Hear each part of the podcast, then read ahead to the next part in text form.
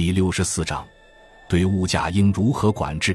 前锋报社评：一九四三年元月二十五日，自限价如期实行后，各省物价均告大跌。虽步骤未能其一，有些地方因实行太猛，发生物资逃避现象，回力反击，政府不得已又将价提高。货物上市，又将价一低，高低涨落，动波甚大，市面秩序不免稍受影响。但物价下落是各地自然，绝无例外，这是一种好现象，不但证明政令统一，亦证明政令有力。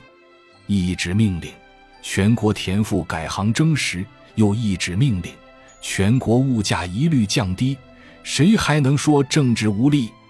谁还能说政令不能推行？只要各级政府的官吏肯负责，肯劳怨不辞的实心任事。我们相信没有行不通的政令，可惜在步骤上、程度上各地还参差不齐，不能协调，此张彼弛，高低不一，只发生种种不应有的现象，如市面无货，先低后高，或明低暗高，既是限价意义，又是政府威信。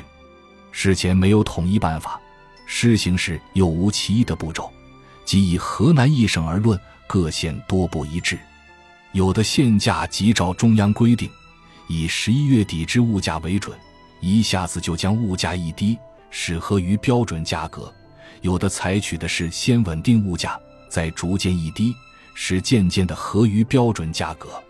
在这不一致中，物资逃避、低而复涨的现象是不能避免的。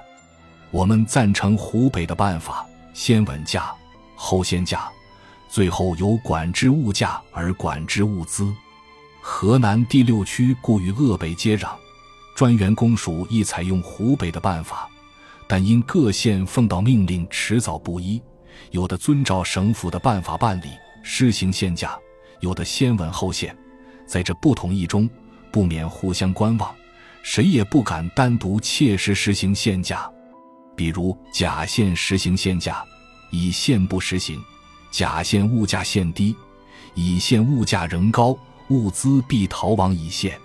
甲县认真执行，反而吃亏。各县唯恐粮食外流，谁也不敢切实限价，甚或故将物价维持的相当高，借以吸收他县之物资。这种步伐不一，最足影响限价之彻底实行，急需由省府统筹划一办法，强令各县遵行。勿令参差不一，勿令互相观望。我们希望省政府立时定出统一办法，各县先就原价稳定住，不准再涨，然后逐渐压其下跌，跌至符合十一月底之物价为止。每天跌多少，几天跌一次，省府也应定出原则，吃个专员区遵行。专员区遵照原则，查着实情，再定出较详办法。赤霞县遵行，各县在无悖于层级命令之原则下，参照地方实情，定出详明办法，灵活运用，持速软硬，操持得宜，掌握得紧，步骤务须一致，彼此务不相妨，消长营需役务要调剂合理，务使各地均顺利达成限价目的。我们认为，省府应指定一大员，专司其事。每日规定时间与各专员通电话，询市面行情，以定次日物价应否低落，低落若干。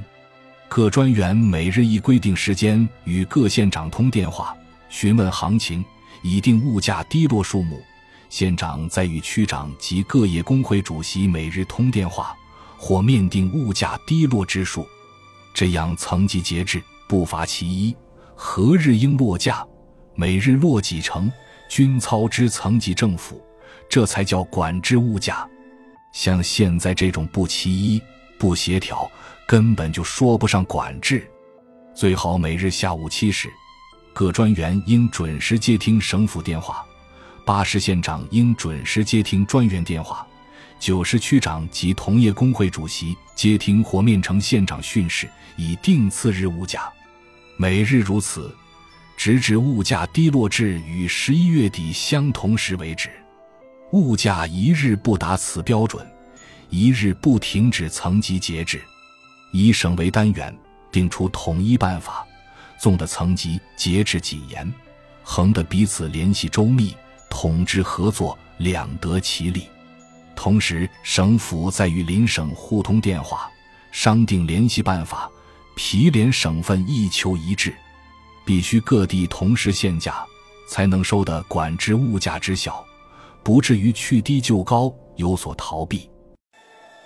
感谢您的收听，本集已经播讲完毕。喜欢请订阅专辑，关注主播主页，更多精彩内容等着你。